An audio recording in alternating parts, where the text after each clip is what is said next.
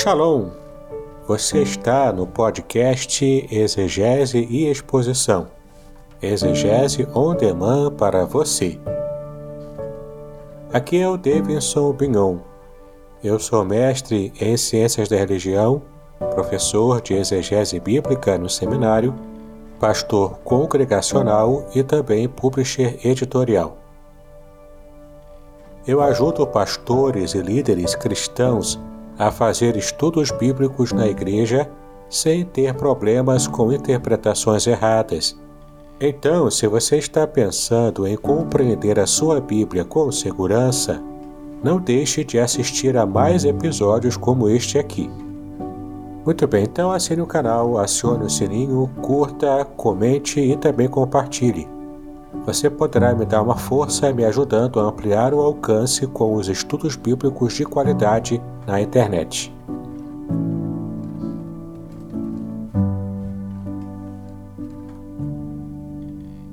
Conforme nas aulas anteriores, vamos seguir o mesmo padrão. Um tempo de 30, 40 minutos expondo de forma panorâmica o livro e no término a gente abre para perguntas, para contribuições e colocações dos irmãos.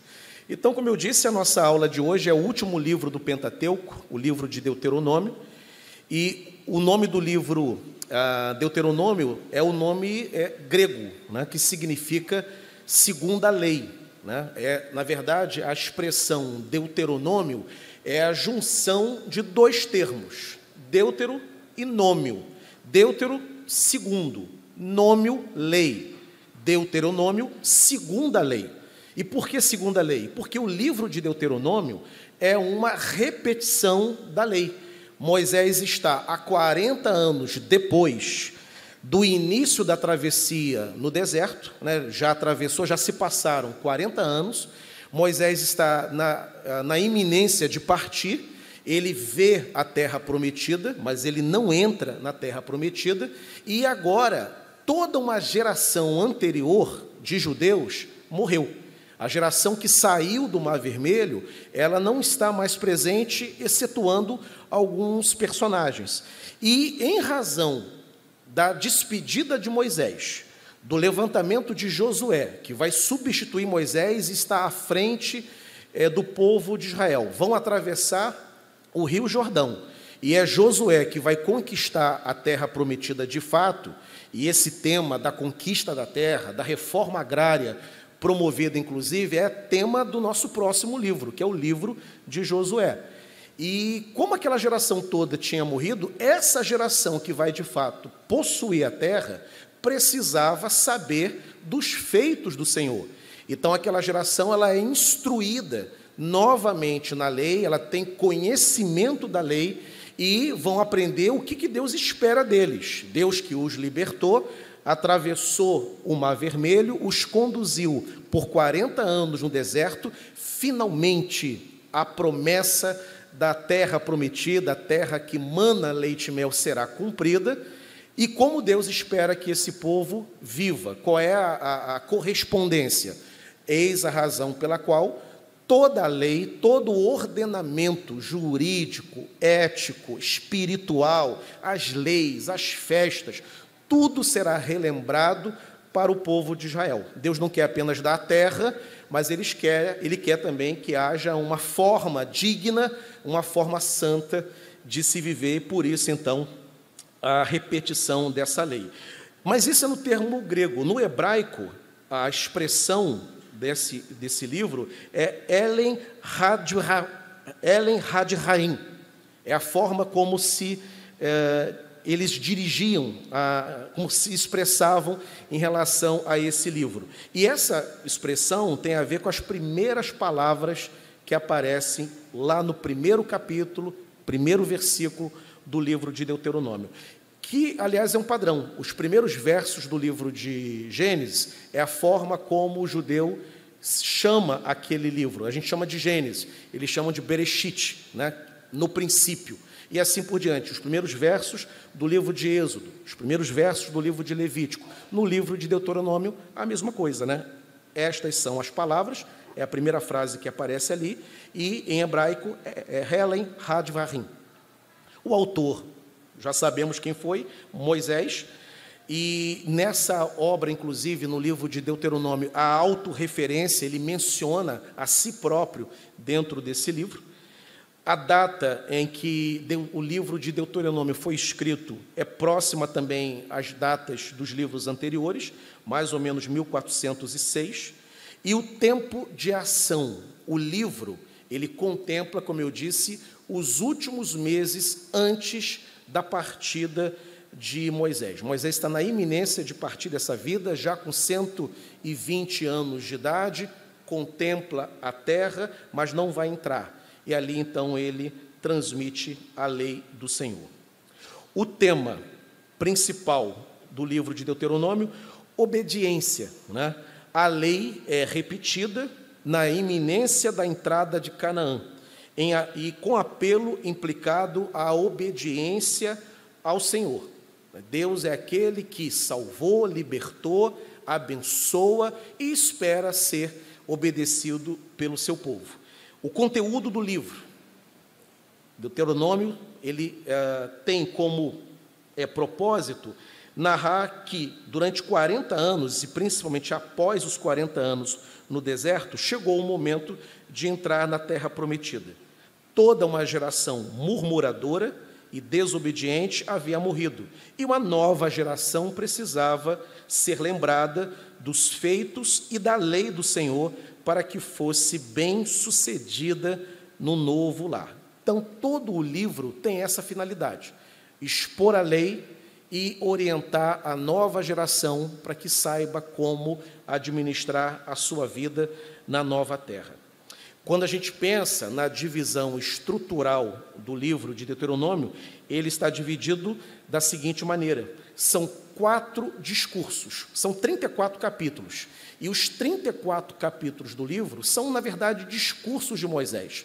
Ele está discursando para o povo. O primeiro discurso alcança o primeiro capítulo até o capítulo 4. E o tema principal desses capítulos é uma exortação das peregrinações, é uma recordação. Moisés vai é, trazer à memória tudo aquilo que Deus realizou para poder instruir aquela geração. O segundo discurso de Moisés vai do capítulo 5 até o capítulo 26 do livro. Nesse trecho do livro de Deuteronômio, o objetivo já não é mais trazer à memória o que Deus havia realizado no passado da nação, mas sim uma exortação, o conteúdo ali daqueles capítulos é uma exortação à, à obediência à lei do Senhor.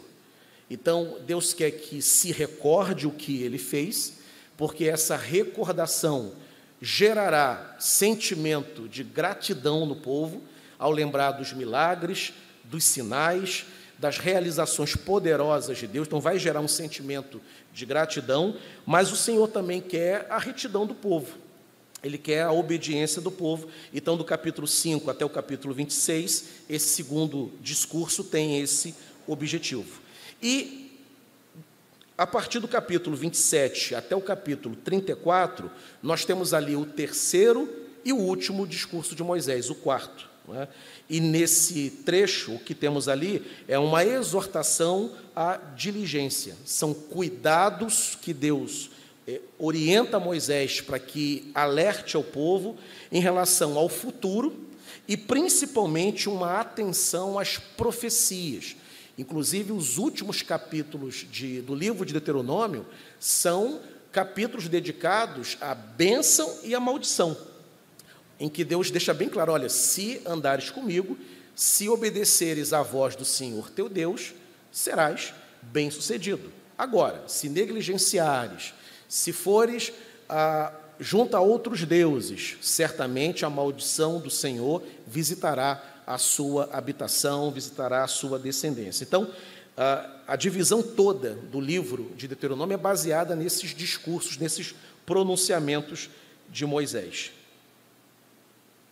O esboço terminou que eu não, não virei para vocês, não mostrei aqui o slide, né? Está ali, ó, a divisão Deuteronômio, primeiro discurso, capítulo 1 até o capítulo 4, o segundo discurso, capítulo 5 até o 26, o terceiro e o quarto discurso, capítulo 27 até o capítulo 34. Exortação à memória, à recordação, depois uma exortação à obediência e, por fim, uma exortação a serem diligentes em relação às profecias, às bênçãos e também as, e ao cuidado com as maldições presentes é, no livro. Ele está dividido, esse livro, em 34 capítulos, e são 970, 959 versículos.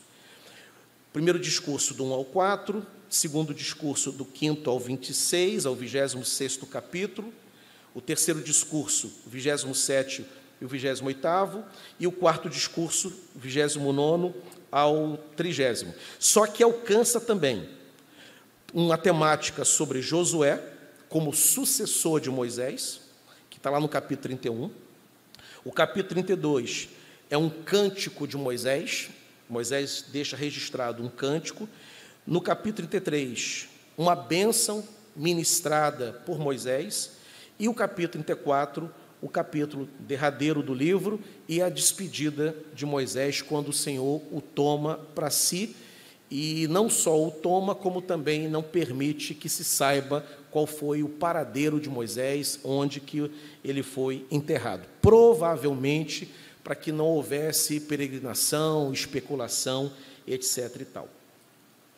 Uma observação, observações interessantes acerca do livro de Deuteronômio. Ele é considerado o livro mais importante do Antigo Testamento. E como se explica essa importância que ele tem nos estudos da teologia e na própria tradição rabínica, na própria tradição hebraica? Como se explicar a relevância do livro de Deuteronômio, relevância essa até acima dos outros livros do Antigo Testamento? Essa relevância é explicada porque no Novo Testamento ele é o livro mais citado por Jesus. Jesus cita quando ele vai, inclusive, ter o encontro dele no deserto com Satanás e a tentação que ali vai acontecer, quando Jesus cita a Escritura, ele cita o livro de Deuteronômio. Então, ele é o livro mais citado no Novo Testamento. Além disso, ah, ele também é uma síntese, uma síntese de toda a ética bíblica entre os homens e valoriza também a relação com Deus baseada no amor. Do livro do Pentateuco, dos cinco primeiros livros do Antigo Testamento, é o que mais menciona o amor de Deus. Interessante porque se tem uma ideia do Antigo Testamento como uma valorização do Deus jurídico, do juiz, daquele que é digno de ser temido. E quando você vai ler o livro de Deuteronômio, você encontra no livro a expressão do amor de Deus. Então ele não é só o criador dos homens, não é só o legislador, mas ele também é amoroso. Então, isso foi uma grande descoberta quando Moisés deixa o livro registrado e vai se ter acesso à leitura daquele livro, que Deus já no Antigo Testamento se revela como um Deus amoroso. Isso faz com que caia por terra a ideia de que nós só encontramos o amor de Deus nas páginas do Novo Testamento e não nas páginas do Antigo. Houve, inclusive, um herege do século I, século II, na verdade, um homem chamado Marcion.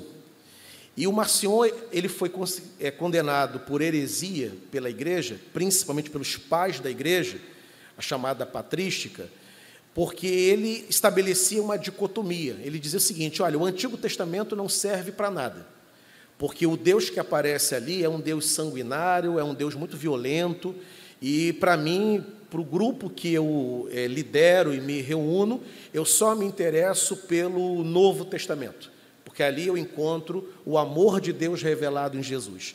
Na verdade, é uma leitura equivocada que Marcion fez, que o marcionismo propôs, porque o amor de Deus está revelado no Antigo Testamento. O próprio ato da criação já é um ato revelador do amor de Deus, porque não havia em Deus nenhuma necessidade pela criação. A ideia de que havia uma espécie de carência divina, que Deus estava solitário no universo e ele cria o homem para ter relacionamento, essa é uma ideia herética, porque nós sabemos que Deus é comunitário, Deus é uma trindade, Pai, Filho e Espírito Santo. Não havia, nunca houve, em nenhum ponto sequer da eternidade, qualquer solidão vivida por Deus. Ele sempre gozou de relacionamento com o Filho e com o Espírito. E esse relacionamento sempre satisfez a Deus. Não há carências na divindade. O ser humano é carente. O ser humano precisa, de forma existencial, de forma ontológica, nós temos uma sede de sociabilidade. E essa sede de sociabilidade é porque o homem foi criado à imagem e semelhança do Senhor. Como Deus é um ser relacional, ele é trino, então, criados à imagem e semelhança, a gente corresponde na existência essa sede de relacionamento. Tanto é que quando o Senhor criou o homem, o colocou no, no, no Éden, ele próprio é quem disse: faz, é, não é bom que o homem viva só. E deu a Adão uma companheira, porque há essa necessidade no ser humano de relacionamento. Mas esta necessidade não há em Deus. Porque Deus não pode ter necessidade, ele é completo, ele é pleno.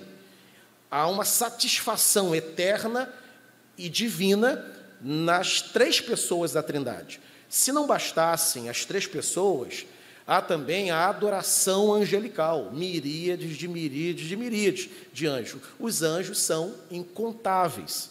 E os anjos prestam reverência a Deus, adoram a Deus, obedecem a Deus, estão debaixo do comando do Senhor. Então nunca houve essa carência divina da parte do Senhor. Ele cria o homem por, por duas razões. Por um ato de sua soberania, ele decide criar, ele quer criar, e porque ele ama a sua criação. Então ele cria todas as expressões da criação, né? estabelece todas as expressões da criação e oferece à sua criação a sua coroa, a menina dos olhos, né? o, o, a joia da coroa da criação, que é o ser humano. Mas não havia em Deus nenhuma carência para isso, e sim, na verdade, é um ato da soberania e um ato do seu amor. Então, a própria criação em si, ela é um ato do amor de Deus. Se não bastassem a criação, as expressões ao amor revelado, ao amor pronunciado, ao amor registrado, e no livro de Deuteronômio ao registro do amor de Deus. E se não só, e não só a esse registro do amor, como também diz que Deus, é, ao criar os homens, deseja se relacionar, ele quer que o relacionamento seja baseado nesse amor. Por isso, lá no livro está escrito que devemos amar a Deus com todas as nossas forças, com o nosso entendimento e de todo o nosso coração. O relacionamento não deve ser baseado no temor, no medo, embora ele seja digno de ser temido, mas como um criador e como um pai, ele quer que nos aproximemos de uma forma confiante, baseada, portanto, nesse amor. Como eu disse, então, é uma síntese o livro, uma síntese de toda a ética bíblica entre os homens e valoriza a relação com Deus baseada no amor. Não só Deus tem que ser amado pelos homens, como também esse amor tem que ser oferecido entre os próprios homens. A questão do, da solidariedade, do respeito mútuo. O Deus do Antigo Testamento, Deus dos Hebreus, haverá nele uma distinção qualitativa comparado com os falsos deuses pagãos. E essa distinção qualitativa tem a ver com a ética que ele exige dos homens. Os deuses pagãos não estavam nem aí para a ética. Você podia ter várias mulheres, as mulheres poderiam ter vários homens, você poderia administrar a tua vida do jeito que você quisesse, que nas entidades pagãs das outras nações, essa moralidade não era exigida. Já o Deus dos Hebreus, ele exige a conduta ética. Ele dá aos homens os dez mandamentos para que nos dez mandamentos o homem saiba como se relacionar com Deus e também como se relacionar com o seu próximo. Por isso, inclusive, ele deve é, respeitar a mulher do próximo, não deve se levantar contra o seu próximo, ele não tem que agredi-lo, ele não tem que atentar contra a vida do próximo, respeitar a propriedade do próximo, ele tem que honrar pai e mãe, que é o primeiro mandamento com promessa, ou seja, há uma ética na convivência social. Ele é o único Deus dos povos antigos que exige esse relacionamento ético. E o livro de Deuteronômio apresenta, ou melhor, faz uma repetição, apresenta essa repetição desse conteúdo ético no trato entre os homens. Uma outra observação interessante é que Cristo está presente no livro de Deuteronômio. E, aliás, isso é um ponto importante. Todo o Antigo Testamento revela Cristo. Cristo não é revelado apenas no Novo Testamento. No Novo, ele encarna, você não tem encarnação no Antigo Testamento. A encarnação do Verbo é uma experiência da redenção do Novo Testamento. Mas você vai ter visitações, você vai ter aquilo que na teologia é chamado de cristofania quando o anjo do Senhor aparece para o povo, geralmente com letra maiúscula, aquele anjo do Senhor que aparece ali é Cristo. E no Antigo Testamento, no caso no livro de Deuteronômio, Cristo ele aparece aonde?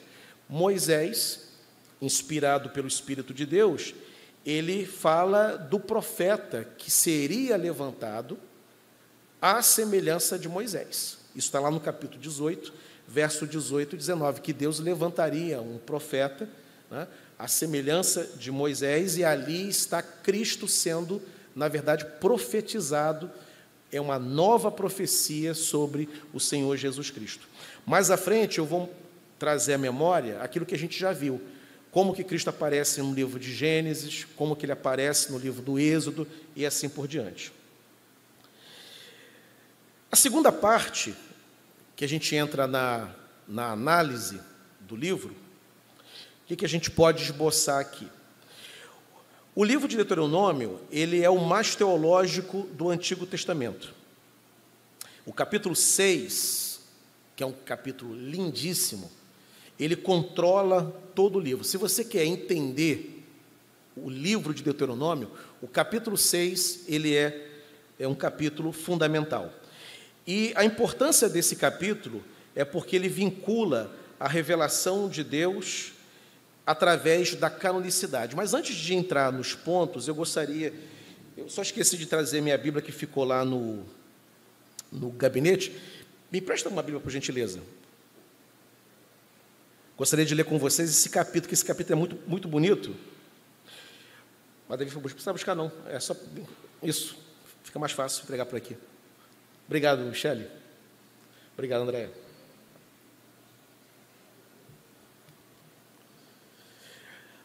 Quando Davi voltar, agradece aí.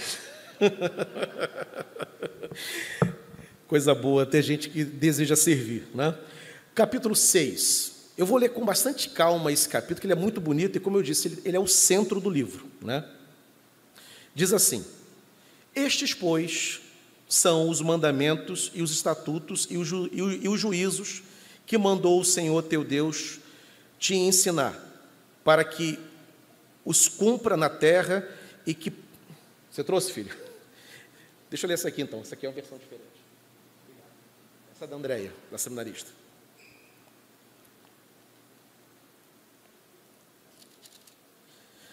Vamos lá. Estes, pois, são os mandamentos, os estatutos e os juízos que mandou o Senhor teu Deus te ensinar, para o cumprires na terra e que passas a possuir. Para que temas ao Senhor teu Deus e para que temas ao Senhor teu Deus e guardes todos os seus estatutos e mandamentos que eu te ordeno, tu e teu filho, o filho de teu filho, todos os dias da tua vida, e que teus dias sejam prolongados. Ouve, pois, ó Israel, e atenta em os cumprirdes, para que seja bem-sucedido e muito te multiplique na terra que mana leite e mel, como te disse o Senhor, o Deus de teus pais. Ouve, Israel, o Senhor nosso Deus é o único Senhor. Amarás, pois, o Senhor teu Deus de todo o teu coração, de toda a tua alma e de toda a tua força. Estas palavras que hoje te ordeno estarão no teu coração. Tu as inculcarás aos teus filhos, e delas falarás assentado em tua casa, andando pelo caminho, e ao deitar-te e ao levantar-te. Também as atarás como sinal na tua mão, e te serão por frontal entre os olhos. E as escreverás nos umbrais da tua casa e também nas tuas portas. Havendo-te, pois, o Senhor teu Deus introduzido na terra, que sob juramento prometeu a teus pais, Abraão, Isaque e Jacó, te daria grandes e boas cidades que tu não edificastes, casas cheias de tudo que é bom, casas que não enchestes, e poços abertos que não abristes, vinhas e olivais que não plantastes, e quando comereis, você vai se fartar. Guarda-te para que não esqueças o Senhor, que te tirou da terra do Egito no tempo da tua servidão. Ou seja, ele é um capítulo é, que ele vai é, controlar, como eu disse, todo o livro, porque aqui estão as promessas, a razão pela qual Deus se relaciona com é, o povo hebreu. E como eu disse, a, a importância desse capítulo é porque vincula, primeiro, como está aí na letra B, é, a revelação através da canonicidade, ou seja, Deus se revela mas ele se revela como ao povo hebreu? Ele não se revela apenas aparecendo para Abraão, aparecendo para Moisés, aparecendo para Jacó. A revelação de Deus, ela começa nessa comunicação dele com Adão, dele com Noé, mas ela avança para um registro no papiro ela ganha canonicidade, ela ganha um registro. E a importância disso, imaginemos se Deus se revelasse, por exemplo, para Abraão, se revelasse para Jacó, mas não deixasse esta revelação registrada num documento. Qualquer pessoa, em qualquer parte de Israel, poderia ter uma interpretação daquela aparição. Porque se Deus aparece para um homem e não aparece para outro, esse segundo, ele está sujeito a uma interpretação do primeiro. Agora, quando Deus se revela no texto, esse primeiro homem lê o texto e aprende sobre Deus. O segundo lê o texto e também aprende sobre Deus. Ou seja, a revelação então, ela fica segura. Quando a revelação ela vai para a escritura, tanto faz estar no Japão, como estar em, na Holanda, como estar no Brasil, o texto é o mesmo. O que vai mudar é o idioma em que a gente lê a Escritura, mas o texto, a revelação, o conteúdo é o mesmo. Ou seja, no livro de Deuteronômio, quando o Senhor fala de que deve os estatutos, as leis, os mandamentos serem conhecidos, ele está valorizando essa canonicidade, ele está é, valorizando esta revelação que se tornou escrita e se tornou segura, e, os, e, os, e a posteridade será também contemplada por essa revelação. E fato, nós estamos aqui há tanto tempo depois, há milhares e milhares de anos depois, e temos o texto em que Deus se revelou é, registrado na Escritura. E a gente abre e a gente tem o conhecimento sobre Deus. Então, o livro vincula revelação à canonicidade. Também a importância do livro é em relação ao despertamento do temor do Senhor. Quem o lê tem o temor do Senhor despertado e estimulado na obediência individual e também familiar. O livro também relaciona obediência com qualidade de vida. No livro de Deuteronômio, nós temos é, a bênção de Deus vinculada a três expressões. Ser abençoado é ser longevo, é viver muito. Isso é bênção. Viver pouco não é visto como bênção. Viver muito, principalmente naquela cultura é, oriental, patriarcal, em que o idoso ele é honrado. No mundo ocidental, lamentavelmente, o idoso é visto como um problema. Quem cuida dele? Né? Ele não produz mais, ele não trabalha mais. Às vezes ele está dando trabalho à família. É assim que culturas modernas, ocidentais, enxergam. Na cultura oriental, inimaginável essa forma de olhar para um idoso. Ele é visto como o, depo, o depositário da sabedoria. Ele é visto como aquele que deve ser ouvido, que deve ser procurado por causa do tempo, da vivência, da experiência dele. Então, ser abençoado em Israel é viver muito. Isso era visto como uma graça divina. Mas não só a longevidade, é também bênção ser próspero. E aqui temos um problema. A nossa a teologia da prosperidade, ela com perdão da expressão, ela estragou tanto essa perspectiva da escritura que a gente se recusa a falar sobre prosperidade. Parece até que é um discurso indevido na igreja. Só que no Antigo Testamento, a bênção de Deus, ela está vinculada também a uma certa prosperidade material e física. O que você não tem no Antigo Testamento é a relação de barganha. Isso você não vai encontrar. Que é o que a teologia da prosperidade de grupos neopentecostais fazem. Você dá para receber. Você compra, na verdade, as bênçãos divinas, ainda que a palavra compra não apareça na liturgia, mas o âmago da proposta é esse. E, inclusive, a teologia da prosperidade nada mais é do que o retorno das indulgências da época de Lutero. Porque as indulgências, elas eram isso, você comprava o perdão divino. Só que a teologia da, é, da prosperidade, ela, para mim, ela chega a ser pior do que as indulgências de Lutero. Porque, pelo menos na Idade Média, o povo comprava a carta indulgenciária enviada pelo Papa para ir morar com Deus no céu. Essa era a ideia. Eu vou comprar, vou pagar o documento, recebo aquele documento indulgenciário e vou para o paraíso. A teologia da prosperidade, você dá o seu tudo, não para ir para o céu. Você dá o seu tudo para você enriquecer, para você poder é, comprar uma casa na praia, para você poder ter é, dois, três carros. Quer dizer, ela é mais nociva, é mais cancerígena do que as indulgências da época de Lutero. Mas prosperidade, ela é um tema bíblico. E os judeus tinham essa, essa relação. Tanto é que a nação de Israel é uma nação próspera.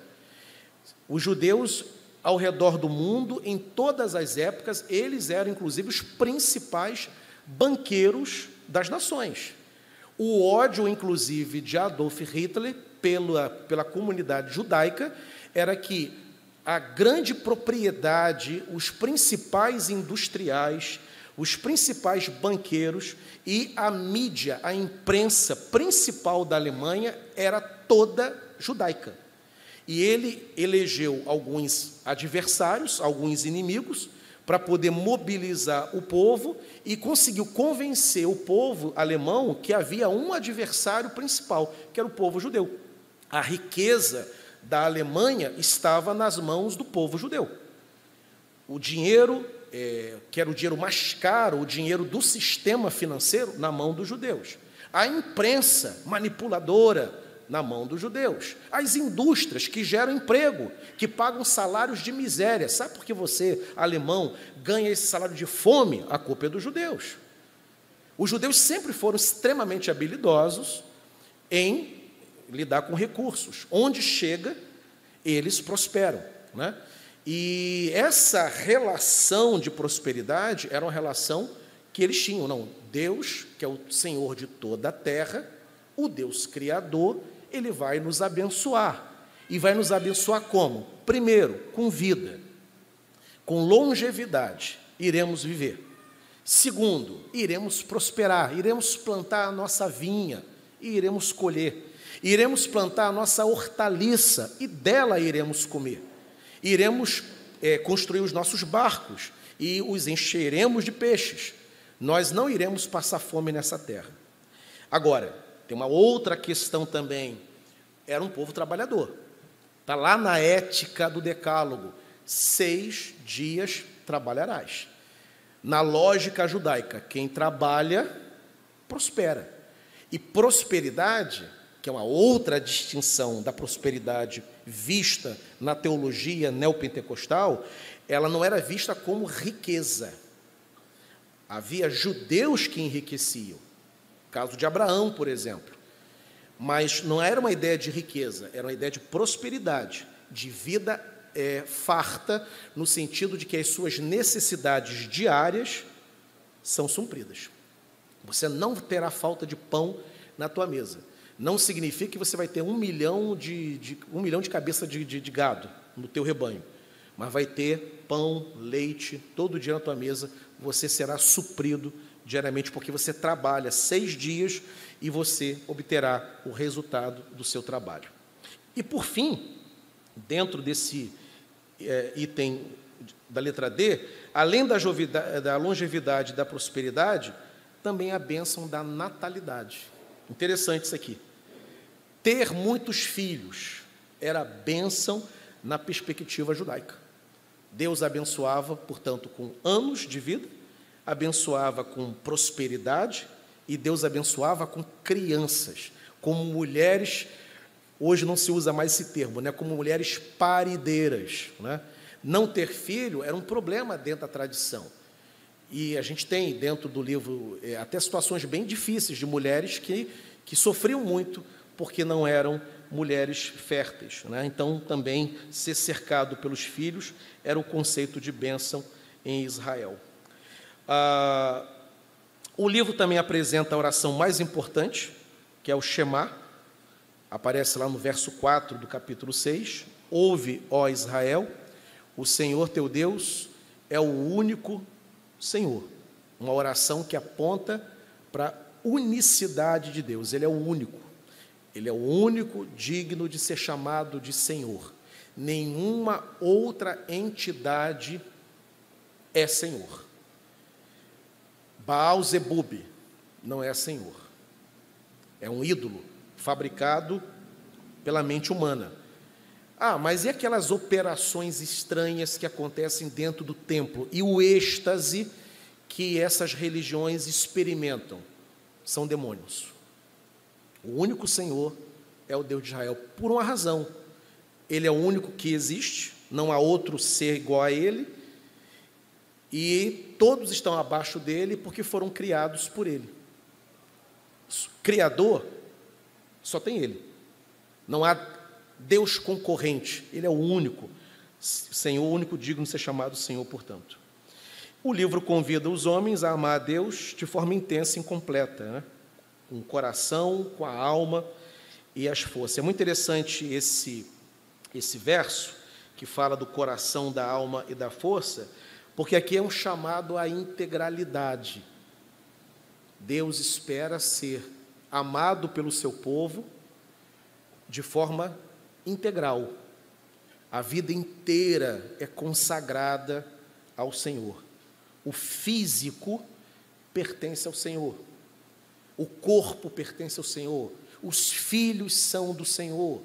O casamento é do Senhor a lavoura é do Senhor, o rebanho pertence ao Senhor, tudo é de Deus. Né? Não há essa departamentalização da vida. A vida não é compartimentalizada, em que eu separo o coração e o restante é comigo. Não, tudo pertence a Deus, ele deseja que haja essa correspondência integral. O livro insiste, o capítulo, melhor dizendo, insiste para que a lei não esteja apenas no intelecto, mas sim no coração, pois é ali no coração, nessa dimensão da personalidade humana, onde se modela o caráter. Né? Se você conhece a lei, você tem informação, mas essa informação não desce para o coração, o teu caráter não é modelado. O homem só é transformado quando a verdade de Deus o atinge no coração, porque é ali que está é, a residência da sua vontade. Né? Ele então, ele ouve que Deus é o único Senhor, e ele então, diante dessa lei, ele se convence e entrega o coração para que a sua vida glorifique a esse Deus que o salvou, que o criou. Então, o livro insiste para que ah, não conheçamos apenas, não, o conhecimento não seja apenas cognitivo, mas haja um envolvimento emocional, um envolvimento ético completo, portanto, diante do Senhor. Agora, para que isso aconteça, essa modelagem do coração, essa modelagem do caráter, a lei tem que ser conhecida a lei tem que ser exposta, tem que, ter, tem que haver pregação da lei, tem que haver estudo da lei. E essa responsabilidade não era só dos rabinos, dos sacerdotes, essa responsabilidade era dos chefes de família. Havia um chamado familiar, o dever de ensinar, de instruir, é dos pais em relação aos filhos. Aqui, inclusive, a gente abre um parêntese que o que acontece muito nas culturas ocidentais é justamente o oposto. Nós temos hoje mães muito mais dedicadas à figura é, de mestras, de ensinar os filhos, do que os pais. A figura do pai. Né? Na cultura ocidental, a figura paterna ela até uma figura um tanto apagada. Né? Então, não é raro você ter, é, vamos falar de Brasil, culto doméstico, a mãe conduzindo, a mulher ensinando seus filhos, porque o pai não tem muito essa, essa, esse envolvimento. E na Bíblia Sagrada, a responsabilidade primeira é do, é do varão. Não há nenhum problema em a mulher instruir, mas a responsabilidade é do varão. O que acontece muito hoje em dia é que as mães oram pelos seus filhos, são elas que levam seus filhos para dormir. A última é, oração, geralmente, é oração materna. E na cultura hebraica, inimaginável. Isso era uma responsabilidade dos pais. E não só em relação aos filhos. Era uma responsabilidade do marido em relação às suas esposas. Eles deveriam instruí-las na fé, na fé hebraica. Né? Então é um chamado, portanto, familiar. Essa aplicação da lei ao coração só é possível, como eu disse, mediante a exposição. O homem precisa ouvir, ouvir, no caso, a pregação da lei, atentar para o que está escrito, guardar no coração, atar, né? ensinar, falar, escrever, e só assim conseguirá responder com amor, temor e obediência. Podcast Exegese e Exposição. Exegese on demand para você.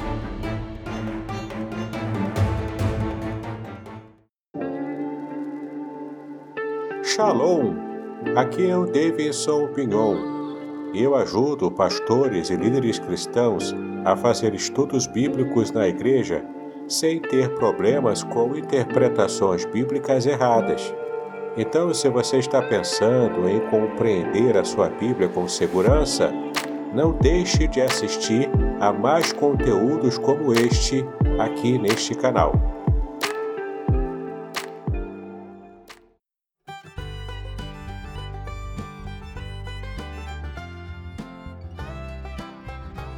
Shalom! Este é o testemunho do professor Samuel Monteiro do site Hebraico Pro ele recebeu o livro Revelações Originais do Salmo 23 e fala aqui sobre as impressões que ele teve sobre o livro quando ele recebeu. Confira aqui. Mas, gente, pode comprar, tá? Sem medo de ser feliz. Ficou muito legal mesmo. Aqui embaixo tem o link para você comprar a versão digital. Mas bem que, olha, gente, o livro tá tão da hora que eu recomendo você comprar a versão, a versão impressa, tá? Ele é muito legal, né? Porque por ele ser bem bonito mesmo, né? De material assim de bastante qualidade, né? O papel, né? Esse papel aqui é uma coisa de louco, eu nunca vi isso aqui, gente. O papel é macio, tá? Só você segurando pra você entender. nunca vi um negócio desse é, papel por dentro também, de qualidade também. Então é um livro assim bem legal para você dar de presentes também, né? Tão bonito que tá. Né? Eu já tinha visto no digital, né? Digital tá bonito, né? Mas impresso é outra coisa, né? E aí no impresso você vê o material também, né? Que foi impresso, né? Foi impressão de qualidade, tá? Tudo, tá tudo assim de muita qualidade. Da hora mesmo. Entrando na reta final, caminhando aqui para o fim. No capítulo também a graça ela é ensinada, especialmente no verso 10 e verso 11, que é o trecho que fala é, de, da terra que eles não plantaram, mas eles encontraram lá hortaliça, é, árvores frutíferas. Ah, vai mostrar que, portanto, muito, das, muito do, do que eles precisavam para viver bem na terra prometida quando eles entraram, já encontraram todos os recursos necessários. Então, ali, o que está expondo, sendo exposto ali, é a graça de Deus. Existe graça no Antigo Testamento. Antigo Testamento é uma interpretação equivocada dizer que ali você só tem a lei e a graça é no Novo Testamento. A graça está presente. O ato criador de Deus é um ato gracioso. Quando Adão e Eva, por exemplo, cometem o pecado no Éden, e Deus cobre as vergonhas, né? ele pega um cordeiro, mata o cordeiro, e ele cobre a nudez de Adão e Eva, é um ato gracioso. Deus não mata Adão, é um ato gracioso não fazê-lo. Né? Deus, ele inclusive abençoa a relação deles com filhos, da onde virá o descendente, os filhos de Eva, né? darão é, sequência, início à genealogia que vai culminar no nascimento do Messias, é um ato gracioso. Deus perdoa o pecado de Davi, é um ato gracioso. E o pecado de Davi era um pecado sério. Você tem, por exemplo, Davi cometendo assassinato. Davi ele volta, é, primeiro, comete um erro de não sair em peleja. É época de peleja e ele está no palácio. E aí ele olha para a nudez daquela moça, se interessa por ela e propõe é, um relacionamento. E em análise de bons comentaristas, ah, o que você vai ver ali é muito mais, no primeiro momento, até uma violência. Porque o que aquela mulher camponesa poderia oferecer em termos de resistência ao rei? É muito provável que ela não quisesse. Mas o rei está propondo que se deite com ele, deitou. Então ele comete adultério, ele maquina a morte de Urias coloca ele à frente das campanhas bélicas, Urias morre, aquilo não é um acontecimento fortuito, é intencional. Então são pecados gravíssimos que é, Davi comete. Deus levanta o profeta Natã, Natã vai até Davi, exorta Davi, Davi se arrepende. Ele cai em si e ele encontra misericórdia, há perdão, há graça no Antigo Testamento. Como eu disse, o próprio ato criativo de Deus, ele já é gracioso em si. Então é equivocada essa ideia de que você só tem lei no Antigo Testamento e que graça é um tema do Novo, na verdade a graça permeia toda a Escritura. O livro apresenta uma exclusividade salvífica de Deus, Deus é o único Senhor, e se é o único Senhor, ele é o único que salva. Então essa exclusividade que incomoda os tempos modernos, porque você chega hoje em ambientes ah, onde o sincretismo religioso ele é contemplado, ele é visto como uma postura é, culta, uma postura nobre, você valorizar todos os credos. Uma coisa, irmãos, é reconhecermos o Estado laico como espaço de convivência de todas as religiões. O Brasil é um, é um Estado laico. Então, todas as religiões têm o seu direito a culto, mesmo que discordemos. Você não pode atacar o testemunho de Jeová, você não pode atacar é, o budista, né? embora eles digam que não é uma religião, é uma filosofia. Mas, enfim, o respeito, é claro, está implicado, mas esse respeito tem um limite. E qual é o limite desse respeito? É a afirmação soteriológica. Respeitamos um budista, mas, mas afirmamos que só Cristo salva, independente dos problemas que a afirmação pode ocasionar. E caso ocasione, aliás, perdão pela redundância, né? Sendo o caso de gerar essas perseguições, não é uma novidade. O Império Romano, século I, havia o culto ao imperador, o culto a César. E aí os, os cristãos se recusaram, dizendo: não, César é o Senhor, coisa nenhuma, Cristo é o Senhor. Essa afirmação despertou o ódio do imperador e as perseguições começaram. E os cristãos eram lançados no Coliseu por causa dessa afirmação, que Jesus é o Senhor, inegociável. Revolução Francesa, 1789. O Maximilien Robespierre, ele propõe uma nova é, agenda é, religiosa para a nação francesa. Como ele elenca, além da nobreza, além da monarquia, ele elenca também a igreja como adversária dos revolucionários, é, adversária dos é, filósofos iluministas, ele vai propor um novo calendário, que não era o calendário gregoriano, é um calendário baseado na Revolução. O ano de 1789, que é o ano da Revolução, passou a ser o ano 1, abolindo, portanto, o calendário cristão, e as semanas passaram a ter nove, uh, dez dias, porque queriam, diferente da semana conforme o texto hebraico, a semana de sete dias, tendo domingo como primeiro, e o número de meses, o nome do número de meses também, o nome dos meses do ano também mudaram. Não adiantou nada, porque os, os cristãos da França, tanto católicos quanto protestantes, se mantiveram firmes e é para a guilhotina que a gente tem que ir, se a gente continuar fiel à agenda da igreja, não tem problema, a gente vai para a guilhotina. Sem problema, a gente vai herdar o reino dos céus. Então, essa exclusividade soteriológica, exclusividade da salvação, ela é inegociável, ainda que contemplemos o Estado laico. Eu não posso é, agredir ninguém pela sua fé, mas este que tem uma, aquele que tem uma fé é, diferente da minha, precisa ser evangelizado, porque ele está no equívoco.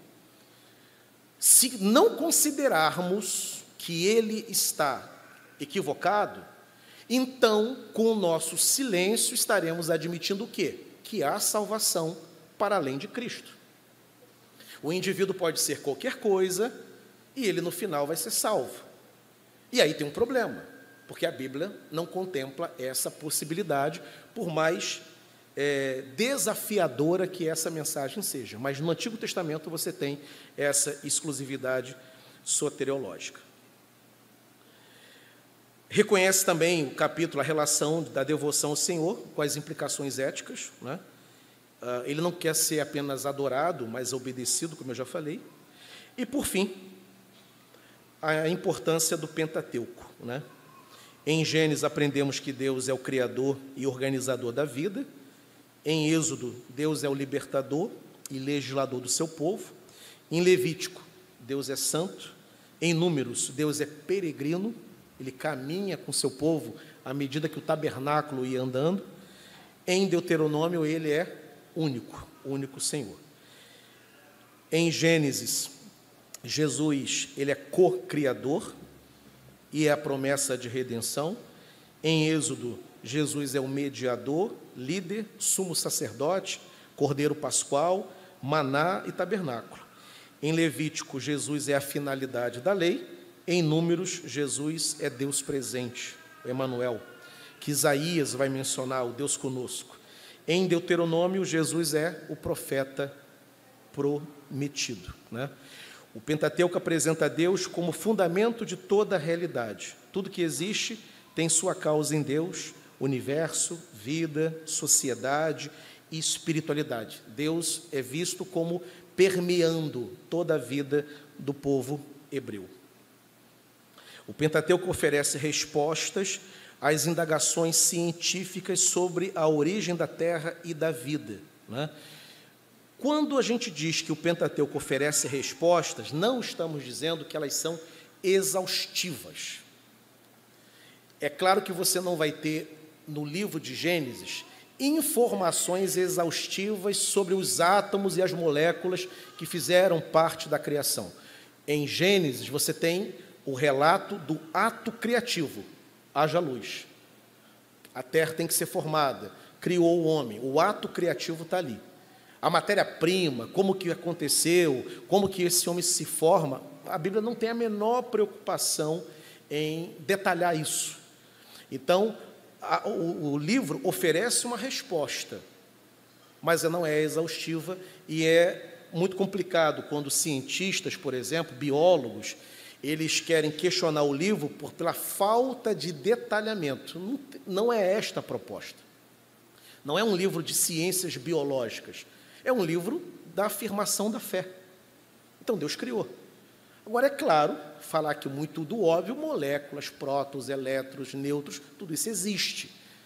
Mas não era uma preocupação de deixar isso devidamente detalhado. Né? Perguntas filosóficas também são respondidas é, no livro, é, tanto no livro de Deuteronômio como em todo o Pentateuco. Quem nós somos, de onde viemos, de onde viemos, para onde vamos, qual o sentido da vida, né? por que somos do jeito que somos, da onde vem a nossa moralidade, as noções de ética, né? por que, que é, os, a, respeito, solidariedade, esses valores estão presentes na essência da humanidade. Né?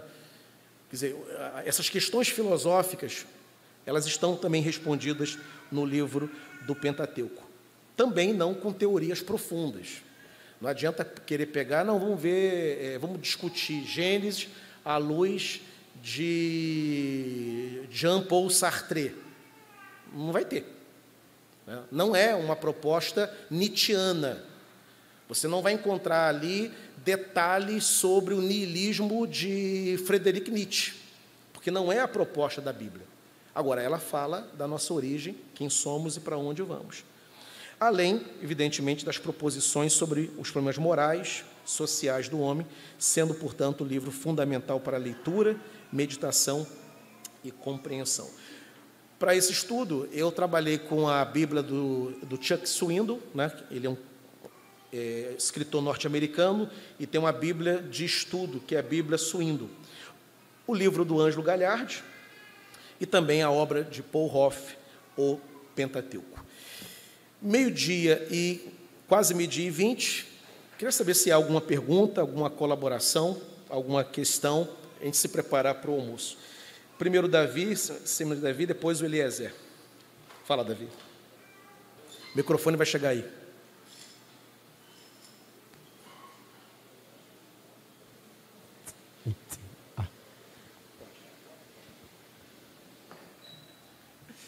Bom dia. Tá. Alô.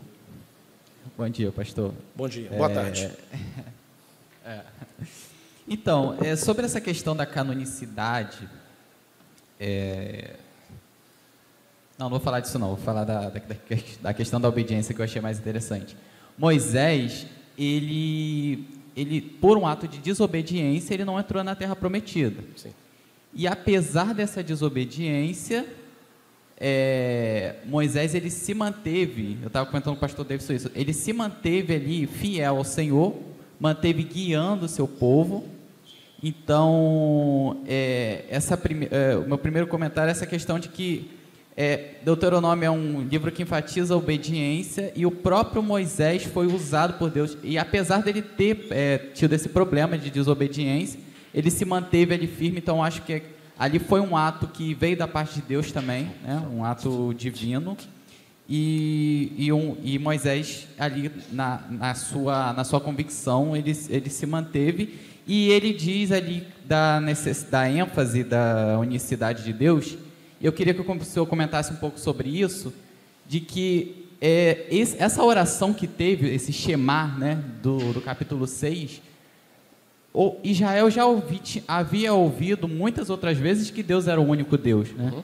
E é, é, é, interessante, porque eu, eu queria que o senhor comentasse um pouco disso, como é necessário, porque muitas vezes a gente acha que não é necessário, mas como é necessário a gente ouvir essa mesma oração. Me, mesmo o povo de Israel já tendo ouvido muitas vezes, ele precisou ouvir, e aí em outras, outros momentos precisava ouvir como essa oração também é um ato de graça ou não é, né? Então, queria que o senhor comentasse um pouquinho sobre isso, que eu achei interessante essa, essa parte. Parece muito com a, a própria eh, necessidade de pregação na igreja, né? essa repetição de ouvir a oração, uma oração já conhecida deles. Né? Recentemente, numa reunião de oficiais, uma afirmação interessante foi dita, de que, por exemplo, ah, dominicalmente a gente não ouve nada muito diferente. Todo domingo, independente do texto que a gente vai pregar, o objetivo sempre é o mesmo. Quem não é crente, entregue sua vida para Cristo. Quem é crente, continue andando com Deus. Você pode escolher Apocalipse, Gênesis, você pode ir nos Salmos, no final é isso. E por que isso faz sentido para a gente? Por que, que a gente se propõe a ouvir a mesma mensagem desde a infância? Né? Eu mencionei ainda há pouco aqui os 30 anos de conversão que eu completo ano que vem. Eu estou há 30 anos ouvindo o, o Evangelho. E eu já sei o Evangelho. Né? Cristo me salvou, eu vou para o céu, eu sei disso. Eu não preciso, em tese, que ninguém me diga isso. Mas por que, que isso me faz sentido? Por que, que eu preciso ouvir isso? Porque se eu deixar de ouvir, eu esqueço disso. O ser humano ele é marcado por uma natureza adâmica pecaminosa. E se nós não ficarmos expostos à pregação, a gente termina se afastando, por mais óbvio que aquela realidade seja. Todos nós sabemos que Deus existe, que Cristo é o Senhor, mas eu preciso ouvir, ser confrontado com essa verdade, para que o coração permaneça até o fim sensível a isso. Do contrário, a gente se desvia.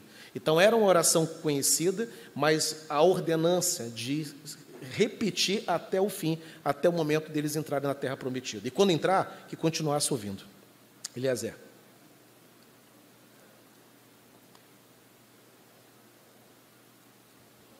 Boa tarde. É, Boa tarde. A minha questão é a questão mais histórica né, que eu acho que isso é engraçado, não sei porque só isso agora veio na minha mente. É, eu sempre ouvi falar, a, gente, a, igreja sempre falou, né, nós evangélicos sempre falamos, que inclusive a igreja católica falou que os cristãos eram perseguidos devido à sua fé, porque eles não se curvavam a outros deuses, nem adoravam a César, por exemplo. Sim. Né? É, e aí eu venho com essa questão de Deuteronômio, que é bem clara, que fala exatamente a mesma coisa para os judeus. E aí eu venho na minha mente, ué, mas por que então os judeus eram perseguidos, os, os, os cristãos eram perseguidos e os judeus não é tão falado, pelo menos, não é tão comentado assim sobre essa perseguição do Império Romano ao judeu. A gente sabe que eles eram oprimidos, eram, ele era um povo é, cativo praticamente, né, uhum. de, do, do Império Romano. Mas essa perseguição é, massiva se deu exclusivamente aos cristãos e não aos judeus, que também não se curvavam a outros deuses.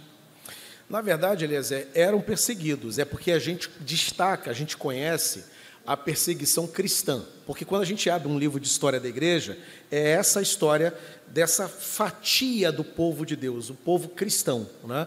Mas os hebreus também, tanto que quando uh, anos 70, quando o general Tito Flávio invade Jerusalém e destrói o templo, deixando somente as muralhas que estão erguidas até hoje, ele persegue o povo judeu. Começa ali o que é chamado de diáspora, a dispersão dos judeus pelo mundo, que vai durar do ano 70 até 1948, quando o Estado de Israel foi reorganizado, né, após a Segunda Guerra Mundial. Então havia perseguição também contra os judeus e aliás perseguição terrível, né?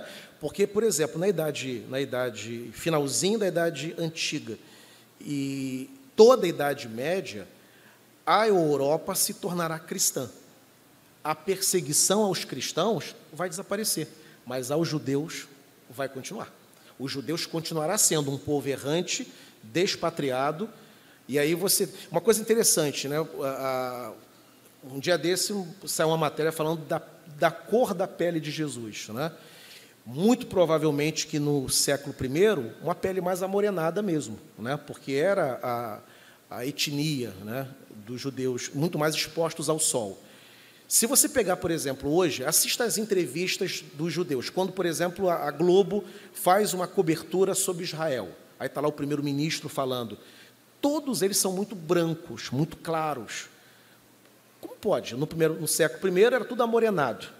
E no século atual, tudo branco, né? parecendo europeus. É porque em dois mil anos esse povo se espalhou nos países escandinavos, na Europa toda, Holanda. Quando eles retornam, quando a ONU reorganiza o Estado, eles vêm da onde? Eles vêm da Europa. São europeus, são judeus, mas judeus holandeses, judeus russos, judeus poloneses e assim por diante. Né? Então, ah, o povo hebreu ele foi muito perseguido. É porque a história que a gente vai atrás, a história que a gente lê, não é a história da tradição deles, é a nossa história. E aí a gente tem essa ideia de que fomos perseguidos e os judeus não. E quando, na verdade, foi muito pior para eles do que para a gente. A gente terminou sendo aceito e a sociedade europeia tornou-se cristã, mas não se tornou judaica. Então, na verdade, é isso que aconteceu. Diácono César, e depois Andréia. É, a minha pergunta, vou dar assim, uma explicação rápida para ver se eu consigo passar para o pastor. Sim. É, nós sabemos que o livro de Levítico foi, foi a lei, né? É. Deus deu a lei de Levítico. E Deuteronômio, a gente, a repetição. A gente entende, seria uma repetição da lei. Por quê? Mas eu vou completar ainda. Por que essa repetição? Não poderia ser a mesma lei? Porque houve essa necessidade de fazer essa repetição, já, se foi ipsilitris, Sim. Né, se houve a mesma coisa ou se houve alguma situação. Nós sabemos que o povo de Israel ficou 400 anos escravo no Egito. Isso. Saiu e passou né, pelo deserto do Sinai e ali recebeu a lei. Isso. E durante dois anos eles já estavam de frente à terra prometida. Não seriam 40 anos. Dois anos eles já estavam ali. E por que, que o povo não entrou? O povo não entrou porque dos 12 espias, né, nós sabemos que dez trouxeram a palavra né, de covardia, Covardia de medo. negativa. Né, a palavra negativa, e dois apenas que entraram posteriormente na terra prometida, que foi Isso. Caleb e Josué, porque deram uma palavra de encorajamento Isso. e de, de confiança, de fé, né? Nas promessas de Deus. E então, Deus trouxe aquela punição para aquela, aquele povo, né? De que apenas os que saíram 20 anos para baixo entrariam na terra prometida. E eles começaram a vagar pelo deserto, né? Mas durante 40 anos o povo continuou rebelde Sim. continuou desobediente, continuou quanto mais, continuou fazendo erro, não acreditando nas promessas de Deus. Não foi uma geração diferente daquelas que também não creram. Continuaram com os mesmos erros, mesmos medos, né? as mesmas falhas, né? podemos assim dizer. E quando eles chegam novamente, depois de 40 anos, ao leste do Rio Jordão, né?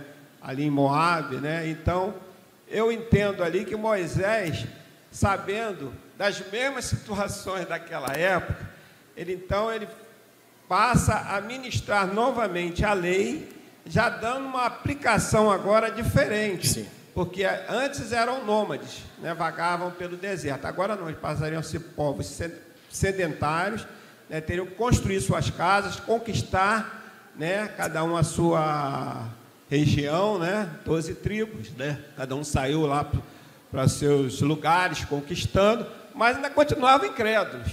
Então Moisés ali, eu entendo que ele pegou a lei e fez agora uma aplicação né, para aquele momento, para que o povo não se acovardasse de novo e não voltasse aos mesmos erros e pudessem entrar na terra prometida, o que não foi permitido a Moisés também por causa da sua desobediência. O povo todo foi desobediente e entrou, mas Moisés né, era mais cobrado, né, Mais por cobrado. ser líder. Né? É. Mas então eu entendo o Deuteronômio assim como uma uma, justamente uma aplicação da lei que já existia para aqueles tempos novos que eles enfrentariam dentro de uma vida sedentária. Seria esse o raciocínio correto? Exatamente isso. Inclusive, ah, se a gente pegar os textos de Levítico, de Números, e comparar as mesmas passagens com Deuteronômio, a gente vai ver algum tipo de ajuste para a nova realidade.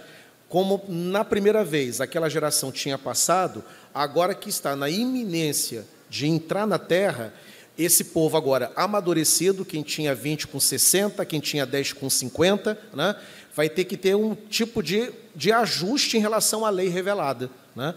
Para quê? Para que os mesmos erros cometidos no deserto não aconteçam agora. E o povo precisaria ser muito obediente, porque o, a gente fala muito da travessia do Rio Jordão com Josué, e o problema não terminava aí. Atravessando o Rio Jordão, tinha povos ocupando a terra. Ou seja, a peleja, o problema continuaria, tinha mais trabalho. O povo tinha que ser muito obediente para ganhar essas batalhas. Então, conhecer a lei e aplicar na vida era fundamental nesse momento. Então, é por aí mesmo. Andréia. Então, a minha pergunta ser em função exatamente dessa, dessa necessidade que Moisés teve de, de ajustar. ajustar isso. Só que eu ia fazer um paralelo com o seguinte, assim, Jesus, ele tinha um povo que seguia ele, que caminhava ali, que, que acompanhava ele. Só que esse povo ele é separado ali em algumas, alguns nichos. Tinha aquela grande multidão Sim. que estava em função, na verdade, do pão, da, do que eles iam conseguir daquilo ali, enfim. Tinha uma outra, um outro nicho, que era um povo um pouco menor ali, que estava é, querendo mais do que apenas o pão, e tinha os doze. E aí, quando a gente olha lá para o Antigo Testamento, a gente vê Moisés fazendo essa figura ali de, de é, intercessor ali entre o povo e Deus, né? E essa, essa geração que, que, que, era murmuradora já tinha ficado para trás, mas essa nova geração, ela conhecia as leis, porque ela veio caminhando ao longo da, do amadurecimento, Sim. do crescimento, elas já conheciam tudo aquilo que foi passado ali, todas aquelas leis que foram colocadas ali para eles. Mas quando chega naquele momento diante da terra prometida, Moisés se vê na necessidade dele repassar tudo isso para o povo. E aí ele repassa tudo para o povo, coisas que o povo já conhecia, já sabia, já, já deveria estar vivendo. Né? É, esse povo que estava ali, da terra prometida, a gente pode enxergar como aquela grande multidão e aquele outro nicho do menor e os mais próximos de Moisés, fazer esse paralelo de modo que Moisés tenha visto essa necessidade também porque ele sabia que nem todos que estavam ali estavam é, é, é, olhando para Deus e vendo Deus como deveria ser. Sim. Olha, sempre você vai ter no meio do povo aqueles que são mais comprometidos e aqueles que são mais indiferentes, né? mais carnais, digamos assim. A lei que é repetida antes do povo entrar na terra é para todo mundo, é para todo o povo, né? assim como a lei de Deus é para todo mundo, a palavra é para todo mundo. Agora, você tem sempre aqueles mais comprometidos. O César citou ah, os espias, são 12 encaminhados com a missão de conhecer a terra e trazer um relato. Quando retorna, 10 falam só dos aspectos negativos da terra. O povo é imenso, né? Era, Davis até explicou que o problema não era nem o tamanho do povo. Tem gente que acha que ele era um gente de 4, mil, 4 metros. E não era, era gente de 2 dois, dois, dois metros de altura, comparado com o povo hebreu, que era baixo. Então, para eles, o povo era imenso. Né? E, e, já os outros dois não. Eles olham aquilo que a terra tem para oferecer. Né? Então, a lei de Deus é para todo mundo. Quando Moisés repete, repete para todos. Mas é óbvio que no meio daquele povo você tem os mais piedosos, os mais comprometidos, os mais confiantes. Fazendo um paralelo, uma conexão com Jesus. Né? Ele andava no meio daquela multidão. Você pega João capítulo 6, né? e no meio da multidão, ele, ele olha, tinha acabado de multiplicar pães e peixes, né? e de repente ele para e ele diz o seguinte: Olha, vocês estão vindo atrás de mim, não por causa dos sinais que eu fiz, vocês estão vindo atrás de mim porque vocês comeram pão e se fartaram. Mas eu quero dizer para vocês que eu sou o pão vivo que desceu do céu. Diz o texto de João que a multidão se escandaliza, porque ele fala de comer a carne dele, de beber o sangue dele, O povo não queria esse grau de compromisso, o povo debanda. Jesus vira para os discípulos e vocês querem ir também? Aí vem a resposta de Pedro: Senhor, para quem iremos nós? Só tu tem as palavras de vida eterna. Né? Sempre na história do povo de Deus, embora a lei fosse para todos, a pregação para todos, sempre houve aqueles que respondem com mais piedade, com mais temor, e outros que são mais indiferentes. Não foi diferente na época de Moisés. Ok? Muito bem, agora o que eu gostaria de ver é a sua participação. Entre em contato comigo, compartilhe a sua experiência comigo e quem sabe até se você enviar em formato de áudio, eu possa aproveitar a sua experiência para apresentar no próximo episódio do podcast Exegese e Exposição. Eu sou Davidson Pignon e eu ajudo pastores e líderes cristãos a fazer estudos bíblicos da igreja, sem terem problemas com interpretações erradas. Se você então está pensando em compreender a sua Bíblia com segurança, não deixe de assistir a mais episódios como este aqui. Então, assine o canal, acione o sininho, curta, comente e também compartilhe Ajude-me a ampliar o alcance com estudos bíblicos de qualidade na internet. Que Deus abençoe os seus estudos, paz e bênçãos sobre a sua vida.